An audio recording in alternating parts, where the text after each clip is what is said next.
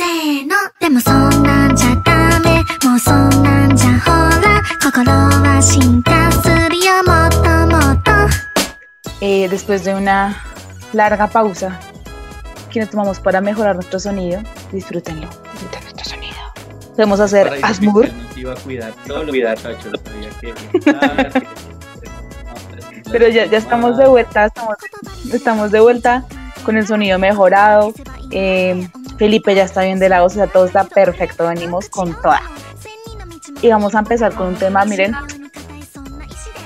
pechochísimo. Vamos a empezar con los objetos malditos. Mire, la verdad lo que pasa es que estábamos con la infestación, teníamos un muñeco en la casa que nos estaba muñeco en la haciendo casa bien, de la vida. eh, pues, y todo lo demás y pues estábamos en, estábamos en eso, pero ya, ya, ya nos dio la, la certificación de que está perfecto. Limpia hecha. ¿Cómo te sientes? Yo Eso bien, no ya, es diferente. es diferente estar poseído por 20 espíritus a estar poseído por 3 nomás. Claro, la- claro. Se nota que está súper bien. Ya todo, todo perfecto, vamos bien en la vida. Sí, sí, sí. Ya no me salen. Eh, ¿Cómo se llama eso? Llagas. Llagas en la frente ya no me salen. El vómito verde. Ya no, ya no. ah, nada. Eso es decir, ya el vómito verde, el vómito verde mermó. Pero pues bueno, ya entremos en materia que ustedes saben que el tiempo es corto y el tema es la... Bueno, es como mencioné al principio, eh, como ya habíamos mencionado al principio, el tema para hoy son los objetos malditos claramente inspirados en, en la posesión satánica que tuvo Felipe.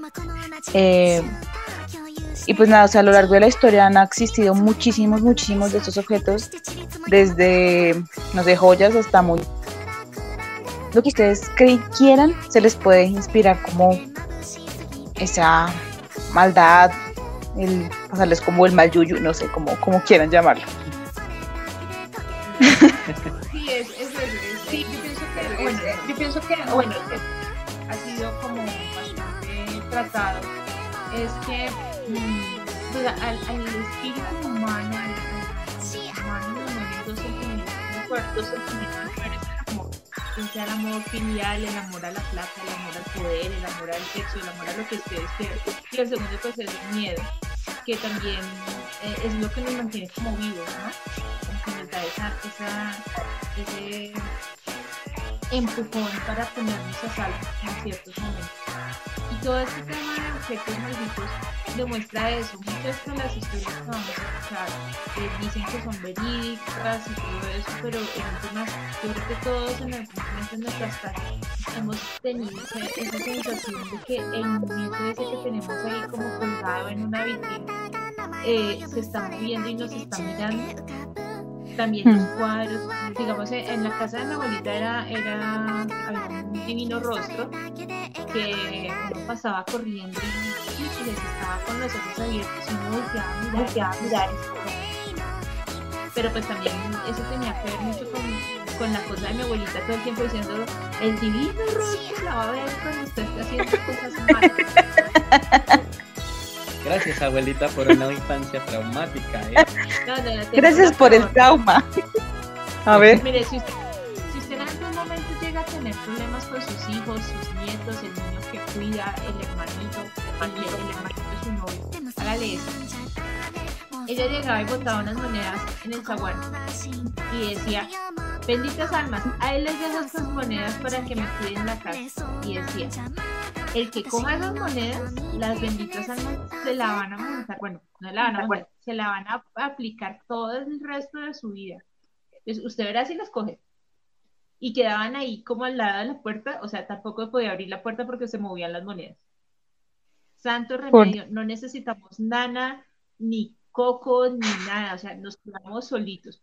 Divino. las almas los cuidaban. Y no se perdían 50 pesos de eso. No, ¿Y Felipe tiene historia de objetos malditos? Sí, objetos malditos había en, en la casa de una tía mía, ella compraba los negritos. eh, ¿Qué para negritos? Hay unos, unos muñequitos que son pequeñitos, más o menos como el tamaño de un dedo índice, más o menos, no, no son tan grandes. son, bebé, son, son bebés, y- pero son negritos. Hay unos que están desnuditos y otros que tienen pañales. Pero entonces cuando uno está en la casa, pues eso parecía, o sea, los muñecos aparecían en otros lados. O sea, mi tía tenía repisas y aparecían en una habitación, o uno a veces veía como una sombrita chiquita que pasaba corriendo por el pasillo. Entonces, pues era bien divertido. El año nuevo, por ejemplo, todo el mundo rumbeando en el segundo piso y uno solo en el primero jugando Xbox y, y, como que nada, bueno, no, entonces Juan Felipe se duerme en el sofá solo del primer piso y uno no va a dormir, su puta madre, porque yo me quedo jugando Xbox hasta que se me salten los ojos para que no me asuste. Ah, no, pero. Yo sí, yo sí soy de las que piensa que la mejor eh, antídoto para los, para los fantasmas y todo eso es la cobija. Métase bajo la cobija, tápese que le quede bien, que le quede bien, y toda la cobija por debajo de las piernas, de las piernas, y eso evita monstruos, zombies, eh, chukis, ¿qué más? Eh, Chukis. Brujas, muñequitos negritos, lo que sea. Que si lo atacan, usted no vea que fue. Pero ese, es- a mí se me hace que es el remedio más eficaz, pero el más marica. O sea, si te está atacando, caso uno, no, me tapo, uno ya se tapó, no puedo hacer nada. O sea, ¿qué onda? ¿Estás diciendo que existe un multiverso? Porque en un podcast pasado el cacas era un ladrón. es un espalda. El cacas es la representación del mal, bueno. Ah, ok, en diferentes aspectos de la vida me parece perfecta la aclaración. Obvio, obvio. El cacas. Siempre el cacas. Y ya, ya, ya hablando más como en serio de, de esto de los objetos malditos, desde las mismas tumbas de los, de los faraones egipcios, cuando descubren la tumba de Tutankamón, que la, el, el que patrocina la, dicha expedición muere, su hermano también muere, el tipo que hace la toma de los rayos X del esqueleto, o, bueno, de los restos del faraón, también da una enfermedad rarísima y a los meses le muere. Entonces uno dice, bueno, bacán porque lo encontraron. Hmm. Pero que a ti te regalen algo, tú compres alguna chimbada por allá afuera y uno sin saber si eso está maldito, poseído, empujado, escupido. Eso debe ser más tenaz. No saber Pero es que igual desde toda la historia de Tutankamón es bien turbia, o sea, desde que, como desde que empieza a ser faraón y todo es bien. No, pero que a ti te Rara. regalen una piquis y la piquis esté maldita, uno como maldita sea, Uh, me sea, sabe. Pues porque te pasan cosas raras. Me hiciste acordar de, yo estaba pensando, estaba echándole el cabeza de objetos malditos y yo no, yo nunca tenía un objeto maldito y me hiciste acordar de una historia. Entonces, es momento de story time random con Mónica. Ah. Eh, yo una vez estaba en Tunja y nos est- estábamos quedándonos en un hotel, o sea, así súper barato porque, ajá, la economía. Y desde que llegamos, yo le dije a mi amiga, que yo iba con mi amiga a la universidad, le dije, parce, el man de la, de la recepción se parece al resto al de psicosis.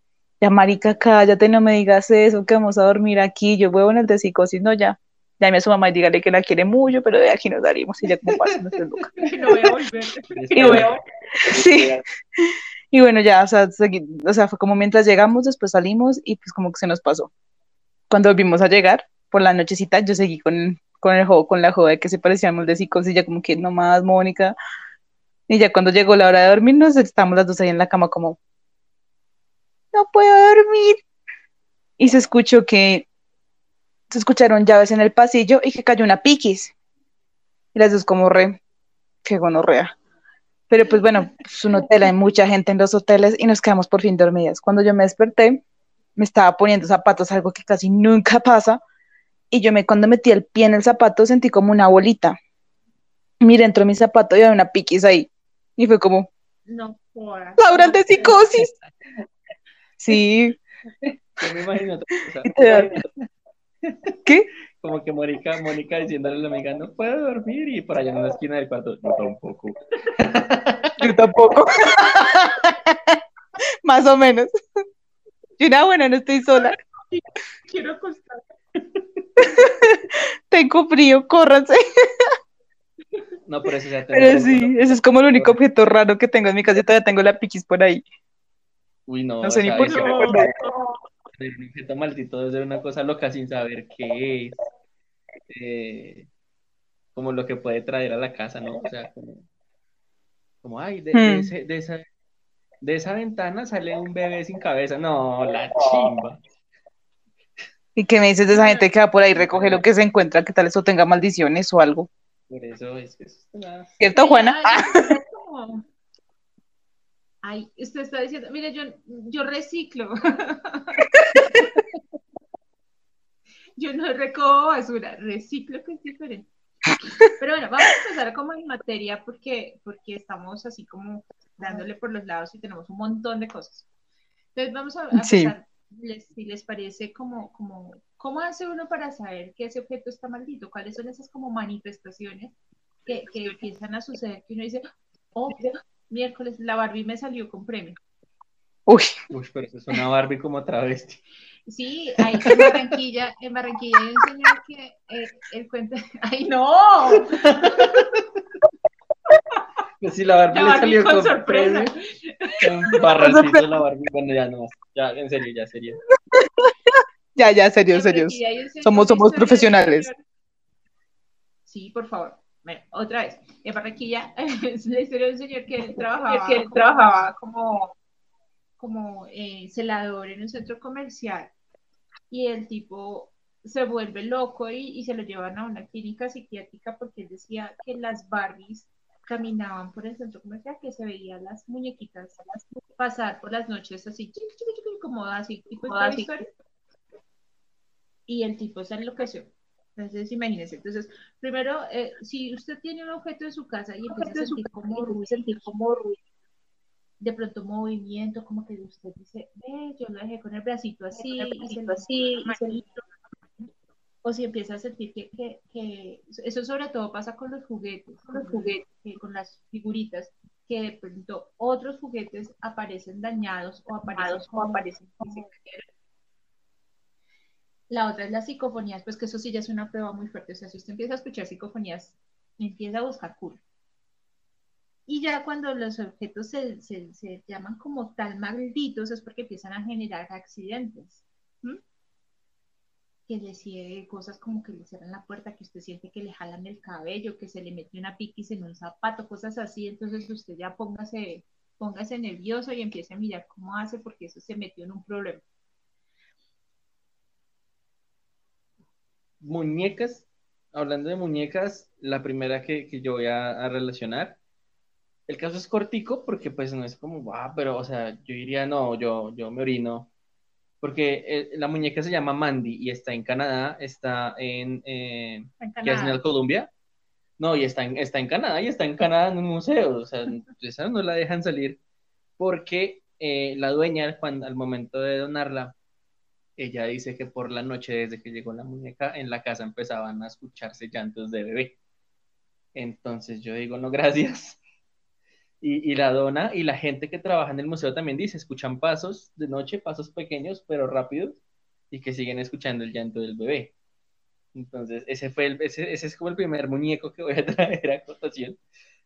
Qué heavy. Yo, yo quiero hacer una, una, hay un paréntesis, no voy a meter así toda agresiva, y es que eh, dentro de todo lo que vamos a escuchar es muy crazy porque las personas se les llega este muñeco, esta, esta figura, este objeto maldito, y, y tratan como de, como de hacerle la lucha, pero la gran mayoría vamos a darnos cuenta que empiezan a donarlo a los museos. Entonces yo me imagino que los museos están llenos de pendejadas. Eso, eh, debe ser un baile en los museos por la noche. O sea, así como, ¿cómo es que se llama la, la una noche en el museo? No, Pero una noche en el museo los Warren. Sí, entonces quería hacer eso porque me pareció muy simpático todos cuando están encartados con el bicho. Ay, se lo voy a donar al museo. al museo de los niños. Sí. Ustedes hablando de muñecos, yo tengo a la muñeca maldita por excelencia. La muñeca Ray Ann, o la tan famosa Annabelle.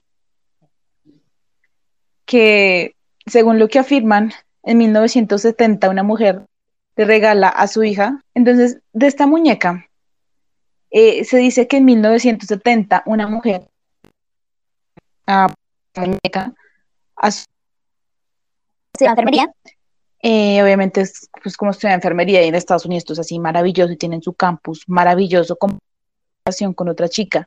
Entonces la, la, la muchacha que le dio la muñeca estaba como súper feliz con la muñeca, le fascinaba, estaba súper de moda ella decide poner la muñeca como adorno sobre su cama. Y al poco tiempo de tenerla ahí, eh, ellas se dan cuenta que la muñeca que se mueve sola. Ya a veces cuando, cuando llegan pues, al apartamento otra vez, la muñeca aparece como con papelitos, con mensajes tipo ayúdanos o mechas de meno. O incluso habían unos que ponían como sal, salven a Luis. Luis era el que era el novio de, de Donna, que fue la chica a la que le regalaron la, la muñeca. Entonces ellos al principio creen que pues es un chiste de alguien de la facultad eh, y lo dejan como pasar de largo, pero siguen siendo cosas raras en torno a la muñeca, entonces se contactan con una medio y la medio les dice que dentro de la muñeca está el espíritu de una niña que se llama Annabel Higgins, por eso el nombre, que es, ella solo quiere que la acepten como, como alguien más, ¿no? O sea, como otra compañera de cuarto, o sea, como que no. Entonces, sí, lo sé, súper random. Eh, esto le llamó muchísimo la atención al novio de, de la muchacha, Louis, porque él, él, dice que siempre trataron a, a Annabel como si fuera una, una, estuviera viva, como si fuera otra compañera de cuarto. Entonces, después de eso, este muchacho empieza a tener pesadillas en las que lo estrangulan y a veces incluso cuando se despierta la muñeca está cerca y él tiene en el cuello las marcas de, de, de del intento de, de ahogamiento, pero en ser unas marquitas todas chiquititas. O sea, es que, perdón, pero me da mucha risa imaginarme la, la muñeca con sus manitas intentando ahorcar a un hombre adulto como ¡Muere! Como la manita de Deadpool, así chiquita. Sí, me causa mucha gracia. Oh. Entonces, vamos a evidenciar. Ahí evidenciamos otra, Pero bueno, otra de no las cosas que uno.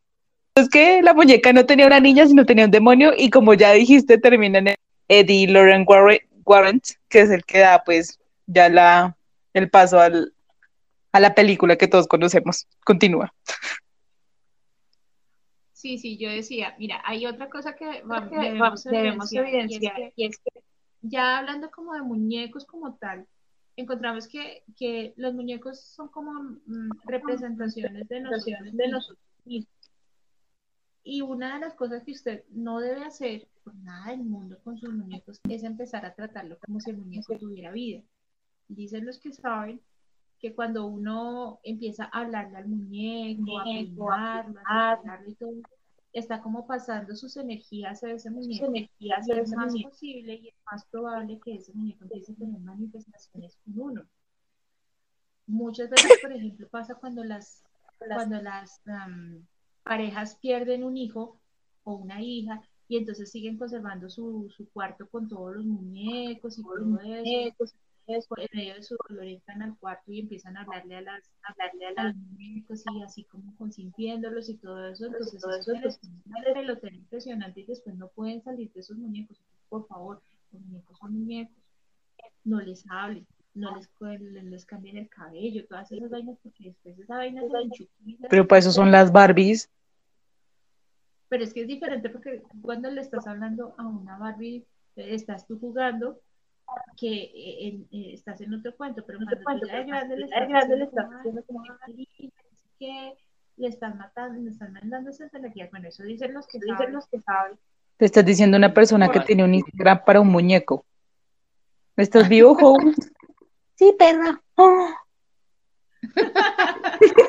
Te mataré mientras aquí estoy con... Aquí estoy consintiéndolo.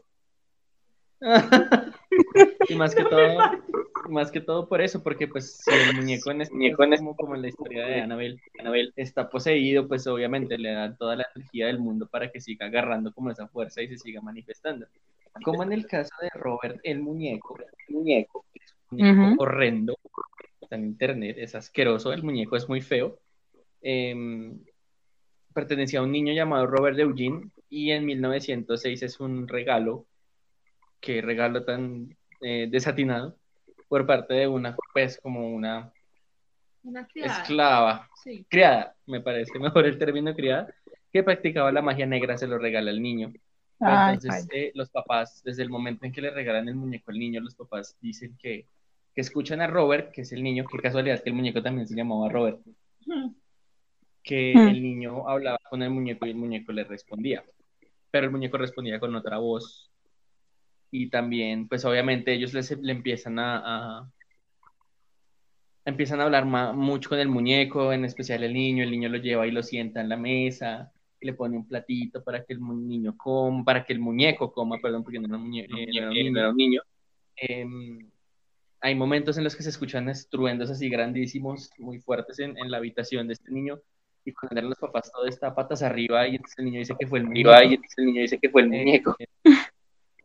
los vecinos también reportaron en ese, en ese tiempo que, que- que ellos veían al muñeco correr, que lo veían pasar entre las ventanas de la casa y lo escuchaban reírse dentro de la casa y el muñeco estuvo por mucho tiempo. O sea, la, la familia original se mudó, lo dejaron en el ático, llegaron otros, lo encontraron y así estuvo como mucho, mucho tiempo hasta em, pues la última niña que lo tuvo ella sí empezó a tener manifestaciones y ella decía lo mismo, que el muñeco la intentaba Le matar. intentaba matar. que en este caso, pues, no es como tan, no sé, equitativo un muñeco versus hombre adulto, porque pues es un muñeco grande contra una niña pequeña. Entonces, ese caso ya es un poquito más fuerte. Al final, pues, el muñeco ya desaparece del radar. La verdad, no tengo como una conclusión si el muñeco está en un museo, pero... Creo que está en un museo, ¿no? Muy feo. Tengo entendido que ese muñeco es como la, la, la- dio la, la idea de la película que nosotros conocemos que se llama Chucky. Él y otro que se llama Mm. Shadow. Es que Shadow no sé si está en el Museo de los Warren, pero es lo mismo, es un muñeco que está en una vitrina y el muñeco tiene una tarjetita puesta en la que la gente que le va a tomar fotos o le va a decir algo tiene que pedirle permiso a Shadow primero y después tomar la foto. Ya ha habido manifestaciones de gente que no lo ha hecho y que se sueña con el muñeco que los intenta asesinar. Ellos se despiertan y dicen, no, antes de que yo me despertara, lo único que yo vi fue el muñeco corriendo por allá, alejándose antes de que, de que yo lo pudiera agarrar porque no me pudo matar. Uy, pena.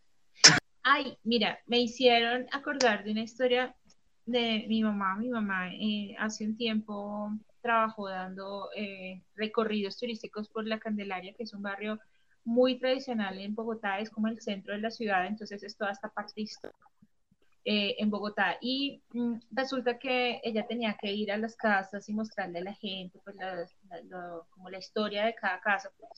Y en una parte ella llevaba a su grupito y la, la señora que la recibe en la casa le dice, aquí hay duendes. Por favor, no se va, no vaya a tomar esto a broma porque los duendes son muy eh, eh, como resquemosos con todo eso, se, se ponen mal y todo eso. Mamá entró y empezó a tomar del pelo y, ah, que mire, que allá hay un duende, que aquí hay otro, que no sé qué, que le salió de la oreja, que tal. Bueno, no pasó nada, ella se fue para su casa y eh, esa noche se acostó a dormir y cuando se levanta el otro día, como de la altura de la cadera hacia abajo, o sea, hasta donde podría llegar un niño, tenía un montón de mordiscos, tipo boca de niño chiquito, de ahí para abajo, todas las piernas, mordiscos y mordiscos. Y ella, ay, qué, qué raro, entonces le comentó a la gente, a sus compañeros de trabajo y le dijeron, no, le toca que vaya a pedirle perdón a los duendes. Mamá, ¿qué va a pedir perdón? Que nada. Pasaron varios días así y todos los días amanecía con rueditas nuevas de los mordiscos hasta que le tocó ir a decir, qué pena, señores duendes, no lo vuelvo a hacer, esto no vuelve a pasar y se le pasó, pero me pareció muy fuerte, yo le vi los mordiscos y sí, tenaz. Entonces eso, esto, todo va como, como encaminado a lo mismo, a veces eh, el, el creer hace que las cosas realmente sucedan y cuando uno como que no tiene cierto respeto de las vainas, pues como que es peor. Como el siguiente caso, el siguiente objeto que es la silla de Thomas Busby. No sé si han escuchado de Thomas Busby, que era un criminal. Así. Y en 1702, antes de que lo ejecuten, él pide que, bueno, su último deseo es ir a cenar a su bar favorito. El tipo va, come, tranquilo, relajado, y cuando se baja de la silla, él maldice la última. La silla era su silla favorita en el bar donde se sentó. Y dice que el que se siente en esa silla se va a morir horriblemente. Entonces, pues bueno, al principio como que sí, como que mantiene el respeto sobre la silla, etcétera. Luego empiezan a llegar un montón de personas a burlarse de la creencia de que la silla estaba maldita, hasta que uno mira la cifra y son más de 63 personas las que se han muerto, que se han sentado en esa silla. Las dos víctimas más recientes, un piloto que se accidentó, bueno, tuvo un accidente de avión, y la otra fue un obrero que estaba haciendo arreglos en una casa y le cayó el techo encima. Entonces es eso, como que puedes creer, puedes no creer, pero entre una y otra siempre hay un respeto. Como dice el dicho, existe un cariño, pero tiene que haber un respeto. Claro, Claro, claro. Y, y cuando pasan esas cosas, yo creo que es mejor como no arriesgarse, ¿no? Sí, no, es como Exacto. que le diga, mire, está maldito, se le mide, ay, que eso no le pasa nada, no, pues yo prefiero no tocarla. Bueno, puede que esté o no esté, pero no.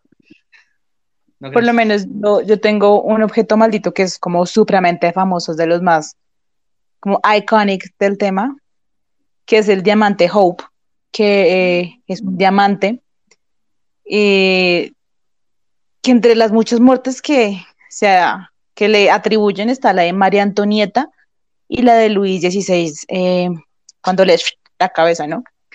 Entonces dicen que este diamante era en principio del francés Jean-Baptiste.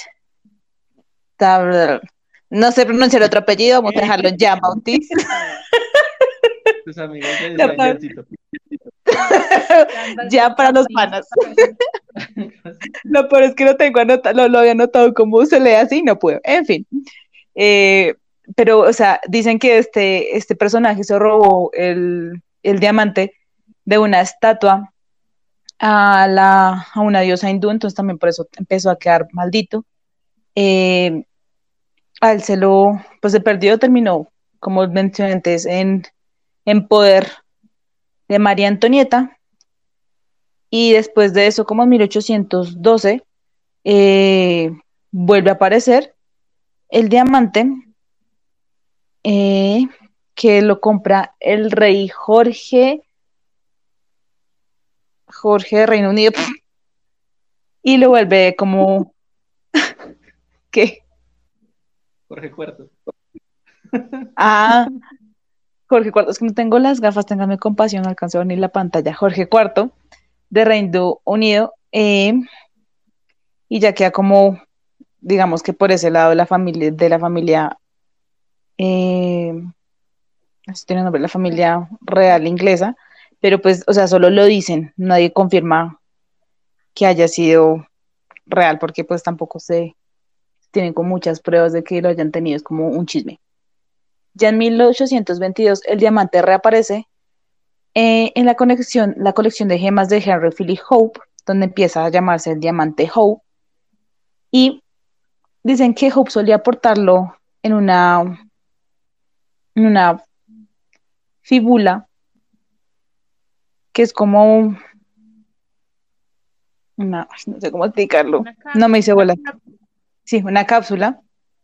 Y se lo regala, se la envía a la esposa de su hermano y ella lo usaba en algunos, algunos bailes. Eh, y pues nada, en esta familia ocurren como muchas muertes muy terribles y poco inexplicables y todas se le atribuyen al diamante. Eh, después de esto incluso se habla de que lo tuvo eh, Henry Ford, Henry Philip Ford, y él también se lo, se lo pasó a otra persona, otra señora se lo compró porque conocía la historia como nefasta de este diamante.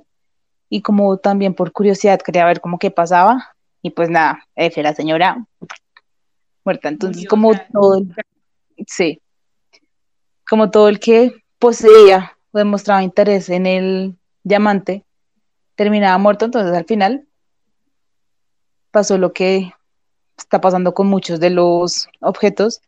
Se donó al Museo Nacional de Historia eh, de la institución Smithsoniana el 10 de noviembre del 58. Y pues ahí está, esperando su próxima víctima.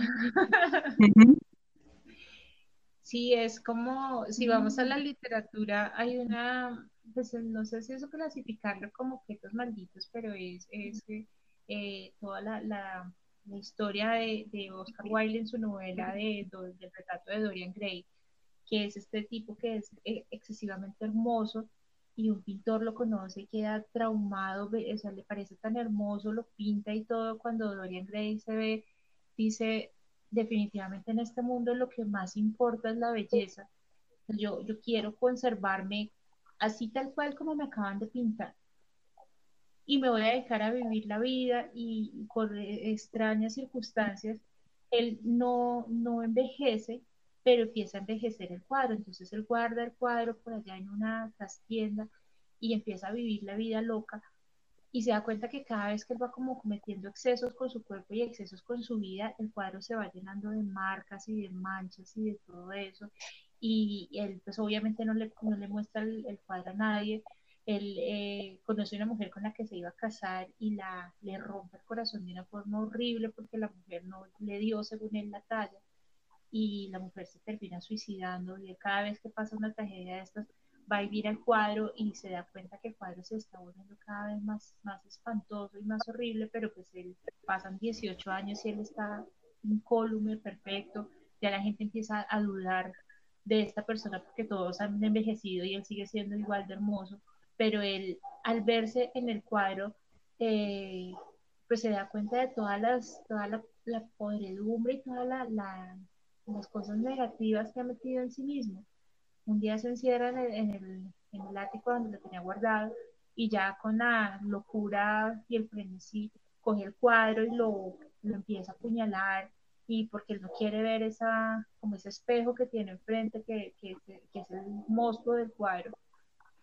Y todos los, los, los, empleados de la casa se dan cuenta y, y pues van a mirar a ver qué pasó cuando abren la, la, puerta, pues se dan cuenta que Dorian Gray, la persona, eh, no está que el cuadro está, pues el cuadro que habían pintado antes, el muchacho está totalmente destruido y el cadáver que hay ahí es de un hombre grotesco, lleno de cicatrices, de manchas en la cara, envejecido y es una como, como una cruda realidad de cómo nosotros eh, vamos eh, como volviéndonos lo que consumimos. No sé si entraría dentro de los cuentos malditos, pero sí es una muy buena recomendación de lectura y pues ahí se las dejo. Y una buena crítica a la vanidad. Sí, yo quiero, pues, me imaginé a Dorian Gray como una especie de momia. Me acordé que en 1991 descubren a Otzi, el hombre de hielo, no sé si lo han escuchado. Es una momia que encuentran en los Alpes alemanes y es la momia, como la momia natural más antigua de Europa, básicamente. Entonces, eh, la encuentran un grupo de 12 alpinistas y la momia dicen que está maldita, porque primero las dos, la pareja de personas que encontró la momia falleció. Em, un periodista que estaba como realizando una especie de nota sobre esta momia le sale un tumor cerebral y muere. Hay un investigador que estaba haciendo como también una especie de estudio sobre Otzi, se burla y eh, también muere por esclerosis múltiple. Uy, qué dolor. vengativo, sí. Y em, el patólogo forense que recogió el cuerpo también muere en un accidente de tránsito e incluso una persona que vio el rostro de Otzi eh, muere aplastada en una avalancha. Pero mira que ahorita que tú lo menciones, yo, yo lo había buscado un poquito y dije, este es real y es 100% real porque pues es una momia, obviamente tiene sus estudios científicos, aparte de todas las cosas como de místicas que se le atribuyen, y en la página oficial de la Natio está como, se cataloga que, pues, que, es un, que está maldito. Y aparece lo que tú estás diciendo, o sea, un, un montón de científicos que obviamente no creen en estas vainas, dijo como, mucho ojito con esta momia, pues, miren, yo les creo. yo a ellos les creo, si ellos lo dicen, yo les creo. Pues sí, Nacho lo dice. Sí, está, y la están exhibiendo, ¿no? Está, está en exhibición en el museo en Italia.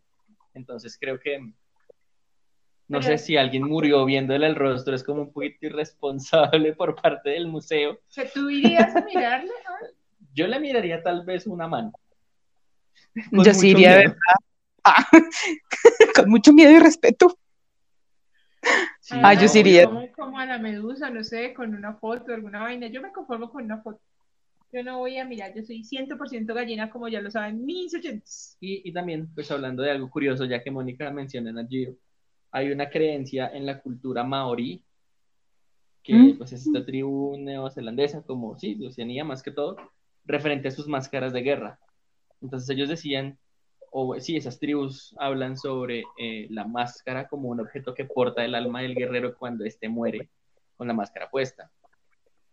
Y dicen que, o bueno, no hay como una especie de explicación el por qué dicen esto, pero dicen que una mujer embarazada que toca una máscara de guerra eh, básicamente hace que le caiga una maldición a su bebé y empieza a tener dificultades en el parto, incluso pueden pues, llegar a morir los dos. Entonces en los museos de Nueva Zelanda donde se exhiben estas máscaras, las vitrinas tienen una advertencia para las mujeres que están en, en, estado de embarazo que no las toquen. Entonces es como decía Mónica, pues ya me lo dice un hombre de ciencia. Me dice, ok, yo embarazada no toco la máscara. Sí, por favor, absténgase. Debe ser perfecto. Yo, yo, yo sí me embarazo, yo iría. Me la pongo y todo. Sí. No, es, eh, la- las máscaras Maori tienen una historia muy bacana que, que sale ahorita del contexto de, cosas malditas y eso, pero quiero que los oyentes lo sepan y es que las máscaras tienen los ojos vivos.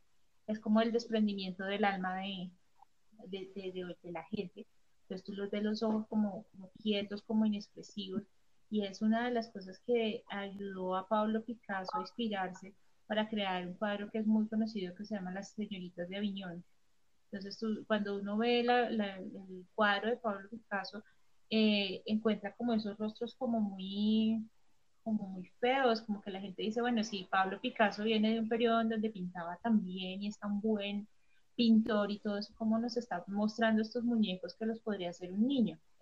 Y, y es el, el, el cómo él manifiesta que ya en el momento que, que Pablo Picasso pinta estas, estas, este cuadro, existe la fotografía. Y pues si ustedes quieren realidad, eh, tomen fotos, porque ahí está todo lo que necesitan. En el arte, yo estoy abstrayendo, estoy sacando esa, esa, esa viveza de las personas, ese, ese realismo, y lo estoy volviendo tácito en, y lo estoy viendo como puede ser una máscara de estas donde tú le ves los ojos negros, los ojos perdidos, como que te están mirando, tú ves el cuadro de la señorita de Aviñón y sientes que todos los ojos están encima tuyo y te están como retando a que los sigas viendo. O sea, tú ves el cuadro, ves lo, las formas, pero es muy difícil mantenerle la mirada a las, a las mujeres que están ahí pintadas. Quería exaltarlo porque es algo muy chévere, es un cuadro que que muchas veces pasamos como de largo en la, en la trayectoria de Picasso y pues que si lo pueden ver en algún momento, súper que sepan esta pequeña historia. Continuamos. No, no tenía ni idea, pero sí está bastante perturbador. O sea, sí, sí es incómodo de mirar. Uh. Uh.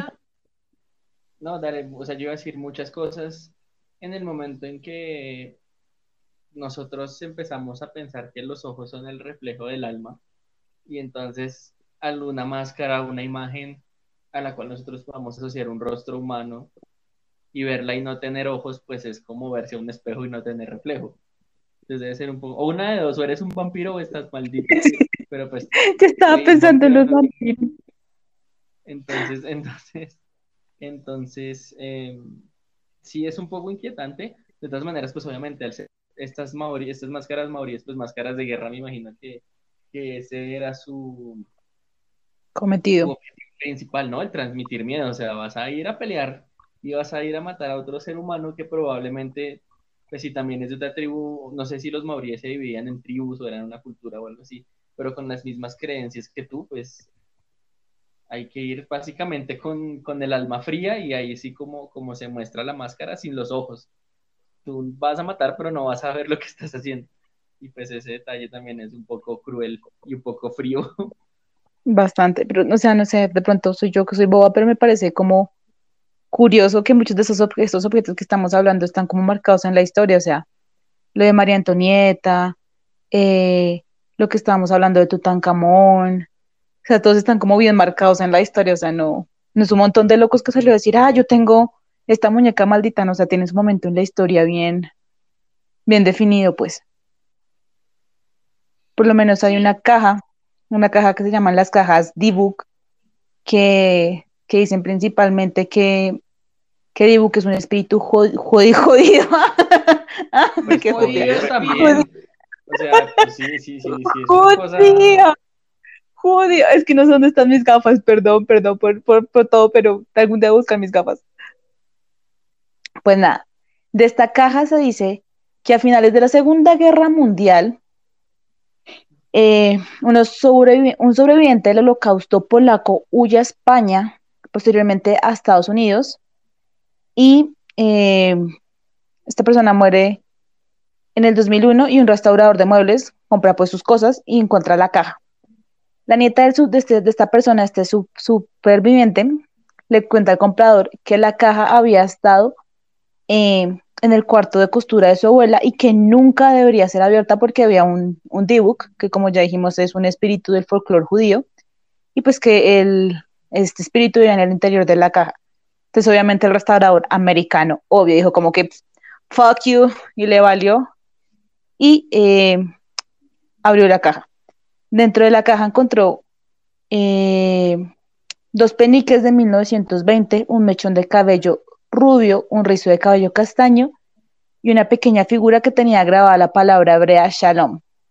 Después de esto, al man le empiezan a pasar cosas raras y entonces ahí, ahí sí se, se asusta, deja de ser el gringo baboso y hoy le dice a la muchacha como que tome su caja, yo no, yo, no, yo no quiero tener nada que ver con esto y la nena entra así como en un ataque de pánico y le dice como que no, yo no voy a tener esa caja, usted verá qué hace con eso y después de eso la caja ha tenido, pues ha ido pasando de dueños y, y todos dicen exactamente lo mismo, que le, empiezan a pasar cosas muy raras, que empiezan a tener pesadillas muy horribles en la que ven a una, a una anciana, a una señora pues ya viejita, muy demacrada, muy decrépita, que siempre está vigilándolos, o sea, y es como una pesadilla recurrente y sienten que de la caja sale un olor amoníaco, entonces siempre siguen como pasando la caja para sacarse el muerto encima, hasta que ahora le pertenece a Seth Banks, que es un investigador paranormal, y presentador de Ghost Adventures. Em, y él pues lo mismo, a que no dirán qué está haciendo con la caja, exponiendo la caja, pero dice que la tiene súper encerrada y sí le tiene con mucho respeto porque que es uno de los objetos más malditos que tiene, dice él. Y esta eh, caja también in- inspiró una película que se llama La Posesión del 2012. La caja, la caja está en ese museo, está cerrada y el- la gente la vea con las puertas abiertas, pero antes de eso el man nos hace firmar un contrato de responsabilidad, donde el man dice, Ah, sí, "Usted puede me muere caja culpa con las mía". puertas abiertas, pero no me puede echar la culpa a mí si le llega a pasar algo. Ujú. O sea, así, así está la caja. De- de- Y también en muchas de las, de las teorías que leí, que por el contexto en el que fue como allá y donde pasó, tiene como toda la energía pues de lo que pasaba en esos campos de concentración, por eso es como tan poderosa, pues.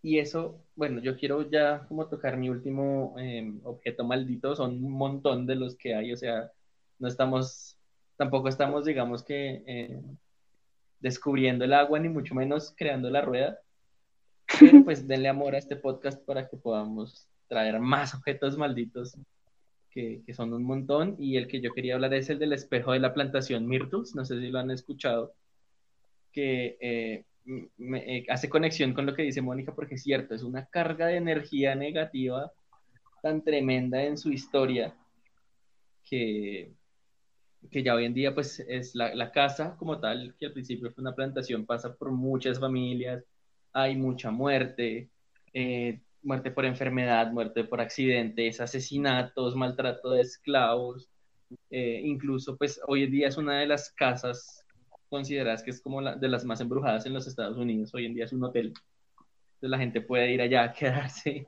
Y, ay, no, sí. qué nos pasa. Están locos. Corriendo. Están locos. Y entonces, bueno, esta plantación se construye en 1796. La construye el general David Bradford con su esposa y sus hijos. Él muere y mueren, bueno, mueren él, mueren, él tenía nueve hijos, cinco mueren muy jóvenes y el, ahí la plantación pasa a, a, su esposa. Pero entonces también lo mismo, entonces empieza a haber fiebre tipo idea, empiezan a haber un montón de eventos, como que la descendencia de la familia empieza a, a como empiezan a pasarse la, la, la, casa, llega un punto en el que una de las, eh, digamos, ¿cómo fue que tú usaste la palabra al principio? Una de las criadas de la casa, que en este caso sí se sabe específicamente que es una esclava, dice, o bueno, intenta envenenar a unos niños y a su mamá, que es la, de la familia. Y la idea de ella era envenenarlos y salvarlos, como para ganarse el favor, pero no contaba con la astucia de uno de los niños y ese niño esa noche no comió y se repartieron eh, su comida entre los demás, entonces ella pues había medido la cantidad exacta para que no murieran. Se la mano en el veneno. Y pues obvio, como repartieron la comida del que no comió, pues todos murieron envenenados. Oh. A uno de los dueños también lo matan, lo acribillan en la entrada de la casa. Esta señora, bueno, volviendo al tema de, del veneno, esta señora tenía nombre y ahora no me acuerdo cómo es que se llamaba. Pero ella al final Mm, ella acepta, ella confiesa su plan y la ahorcan en un árbol que está cerca de la casa. O sea, toda esa plantación em, pues está rodeada de un montón de energía maligna y lo que pasa con la casa es que la tradición dicta que cuando alguien se muere en una casa y hay un espejo o espejos hay que taparlos. Ah, ok, yo sí había visto espejos ¿Para qué? pero no sé, era por eso para que los espectros como que entren y no puedan salir, pero ahí ellos no taparon el espejo. Ese es el espejo que está maldito. Entonces, empleados de la plantación, la gente que se va a quedar al hotel, ellos escuchan, o ah, como la manifestación más recurrente, eh, son fantasmas saliendo y entrando del espejo. Esa es la más tenaz, pero hay otros que son como lo mismo, como olores amoníaco, azufre, y hay un piano que se toca solo. Entonces, como que toda esa energía, también lo que hablábamos con el muñeco relacionado a que si tú pues, le, pones a, le pones atención a un muñeco, pues es como pasarle tu energía. Hmm. Y lo mismo, pues ese espejo absorbe todo, que se supone que es como la única salida que tienen los espíritus. Ah, bueno, y en el espejo, aparte de todo, eh, referente como a los niños que mueren tanto de la familia original, de los nueve hijos, como de esta última parte que mueren envenenados, aparecen huellas de manos de niños no. Pues, no. Porque se ve que uno la pasa una chimba una noche en ese hotel. Que glamping ni que nada, eso vamos Si algún día llegamos a ser suficientemente famosos, vamos a pasar una noche en ese hotel. Sí, aquí vamos a, o sea, nos hemos dado cuenta que también en medio de toda esta, de todos estos objetos malditos o que tienen movimientos o que se, encuentran infestados, hay una carga también de, espiritualidad que va relacionada con la religión. Y una de las religiones que más ha tocado el tema es eh, precisamente el vudú, que es una religión que viene de África Occidental, pero que eh, cuando se hace todo este, eh, pues la migración de los esclavos o de la gente negra como esclava hacia, todo, hacia todos los lugares del mundo, eh, se traslada y empieza a, conciliar o a contaminarse de alguna manera la religión original de vudú con las creencias de donde llegaba. Entonces aquí, por ejemplo, en América eh, la vemos muy fuerte en, en Haití, en Cuba, pero también, digamos, en la costa pacífica de Colombia también hay una gran creencia en el vudú. Claro que pues ya se ha venido como mezclando con las con las um, creencias eh, católicas, pero es esta, básicamente es, en donde un, en las ceremonias el bocor, que es como el, hechicero, coge un muñeco que hacen con fibras naturales, generalmente algodón, le echan cosas de, que pertenecen a la persona que quieren como, como cautivar y eh, empiezan a hacer la ceremonia de que todo lo que le hagan al muñeco le va a pasar a la persona bien sea para dominarlo, bien sea para acabar con él, bien sea para también se puede hacer como para que consiga fama, fortuna, todo esto. Entonces eso también entra dentro de todo esto, esta, esta manejo que le damos nosotros a las figuras o a los muñecos eh, para ayudarnos en beneficio o en perjuicio. Aquí es muy común ver, por ejemplo, cuando uno va cerca a una iglesia que están estos lugares a donde venden cosas religiosas, que te venden velas de, con figuras humanas, hay incluso velas con figuras de niños, hay otras velas que son con figuras de parejas y que a uno las compra, les hace un ritual que generalmente es como echarle esencias y cosas así, y prende la vela y si usted quiere, por ejemplo, acabar con la relación de alguien, eh, separa la pareja y prende las velas aparte. o si lo que usted quiere es que el, guaco le ponga cuidado, entonces pone las velitas unidas y prende, la, prende las velitas y pues se supone que las velas hacen el trabajo de hacer que la pareja retorne a usted. O si usted quiere quedar embarazada, entonces pone la vela del niño y todo esto pues es como, como que todo va relacionado a lo que, a, o sea, nosotros tras, trasladamos nuestras energías a las, a las figuritas esas. Pero no todo está totalmente, digamos, no todo es negativo. Ya como para terminar mi intervención, quiero dejarles con una buena, con una buena historia y es eh, en Guatemala, los indios mayas del altiplano de Guatemala eh, tienen una tradición, o sea, desde los indios mayas hasta ahora, porque esta es una tradición que sigue vigente, y es que ellos tienen unos muñequitos quitapenas o quitapesares. Estos muñequitos son pequeñitos, miden más o menos 5 centímetros eh, y están tejidos en estas telas que nosotros conocemos de Guatemala, que son las telas como de líneas de colores. Y se los ponen, inicialmente se los ponían a los niños debajo de las almohadas para que les quitaran los, los, los miedos al dormir. Entonces uno cogía, coge su muñequito le soba la barriguita y le cuenta las cosas que le dan miedo. Mete el muñequito debajo de la almohada, se acuesta a dormir y el muñequito cumple con la función de resolverle el problema. A través del tiempo, eh, ya las personas adultas también lo han venido utilizando y, ya eh, uno encuentra en los mercados de Guatemala, en los mercados tradicionales, te venden el kit de los seis muñequitos para que tú todos los días guardes un muñequito debajo de la almohada y le vayas contando tus penas y tus pesares. Dicen que uno debe sobarles la, la barriguita al muñequito para que el muñequito no se, no se enferme de tantos problemas y que así pues uno pueda como, como canalizar todas las, todas las cosas malas que le pasan. Entonces no todos los muñecos son horribles y macabros. Primero te vendieron no solo y ahora te venden la pandilla y los muñequitos. La ganga. Ay, las manos. Bueno, como los miedos, papi. Ay, Felipe, yo, ay, qué bonita historia, y Oh, pero pues puede ser, ¿no? O sea, pues claro, yo también. A mí me da miedo a la esquina aquí, aquí te tengo tu cariñito. Pero sé si, bueno, ¿cómo son vueltas? Pum, Que se venga el que se venga, como, uy, me acordé. Bueno, no tiene nada que ver con, con, con los objetos malditos, pero hay un canal en YouTube hagámosle publicidad porque pues vamos a contar su historia que se llama La Habitación. Ah, no, Relatos de la Noche.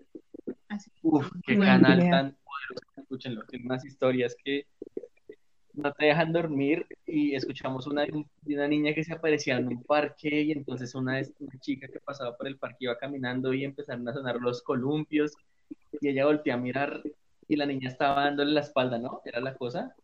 Y que entonces de un momento a otro la niña salió a correr hacia, hacia la muchacha pero la niña iba corriendo, pero iba corriendo de espaldas. ¿Te acuerdas? Ay, sí, qué horrible, sí. No, yo me mié en la cama. Llego, no, no. Y, vayan, escúchenlo, ese, ese canal es muy bueno, Relatos de la Noche es muy, muy buen canal. Yo, se me estaba quedando en historia en, en el tintero y es una historia conocida, pero es de una persona muy conocida y creo que todos conocemos a un gran, fue un gran inventor. Le debemos muchas de las cosas que tenemos en nuestra actualidad. Nos salvó la vida, si no estaríamos todavía rascándonos los piojos, literalmente. Pero resulta que el señor en 1890 eh, dijo, pues vamos a sacar unas muñecas en nuestra empresa y sobre los, los planos sacaron su colección de muñecas y estas fichas, eh, tenían una carita de porcelana muy bonitas, eh, el cuerpo era metálico y, dentro del cuerpo tenían un aparato que generaba algunos sonidos pues, de muñeca.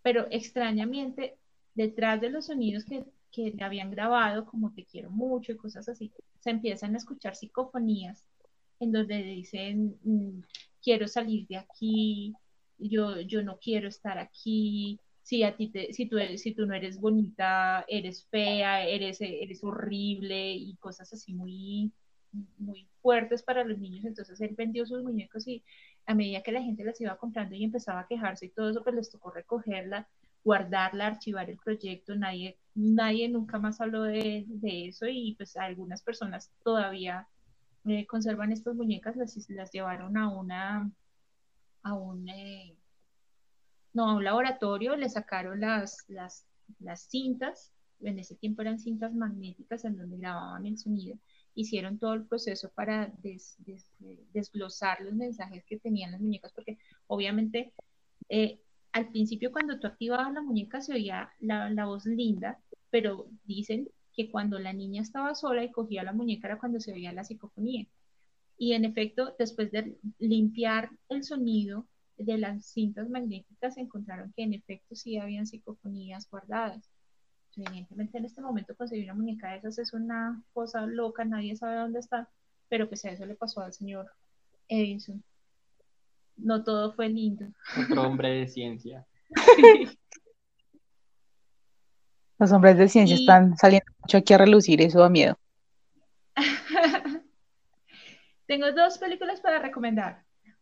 A ver, Una que es una, una eh, para los que les gustan la- las películas así como de Hitler y todo eso, son 10 películas, se llama The Puppet Master, fue, que salió en 1989, toca mirarlas las 10 porque no están en orden, sino que tienes que, o sea, la primera, después la cuarta y así como, como Star Wars.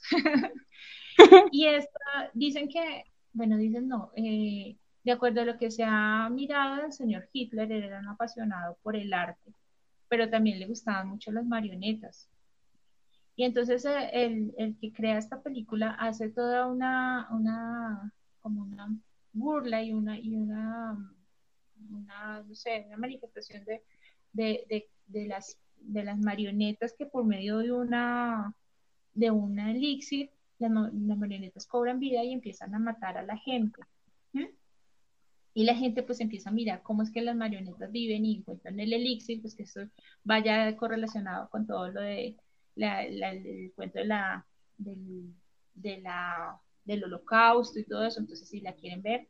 Y pues imperdible definitivamente de 1988, que es eh, Chucky, que nosotros hemos, ya se volvió una película de culto. Culto. Nosotros ahorita nos parece chistoso, pero cuando yo vi Chucky me oriné de susto. Terrible, terrible. Yo miraba mi, mi muñeco Alfie y decía, no puede ser, tú no me puedes cachar. No Alf. Alf.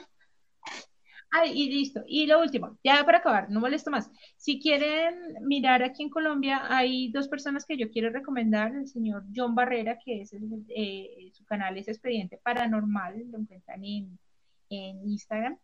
Y la señora Patricia ben, que ella es una youtuber, es, eh, eh, su canal se llama Mundo Coleccionista, no me están pagando por decirlo, pero tiene una de las colecciones más grandes de muñecos o de copias de muñecos malditos aquí en Colombia.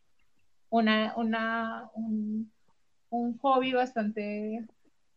Chimba. Tiene, tiene, tiene el muñeco que tú decías de Eugene, el Robert, tiene una Robert. copia de Robert. Entonces No. ella tiene eh, en Instagram, si los quieren mirar, eh, también pues ahí se pueden documentar bastante. Ya, acabé. Ay, ay, Bueno, ay. y ya- no, con esta finalizamos. Con esta intervención de Juana finalizamos todo. Eso ha sido todo por hoy. Pero Sale en la ahí con las próxima. bolsitas de basura.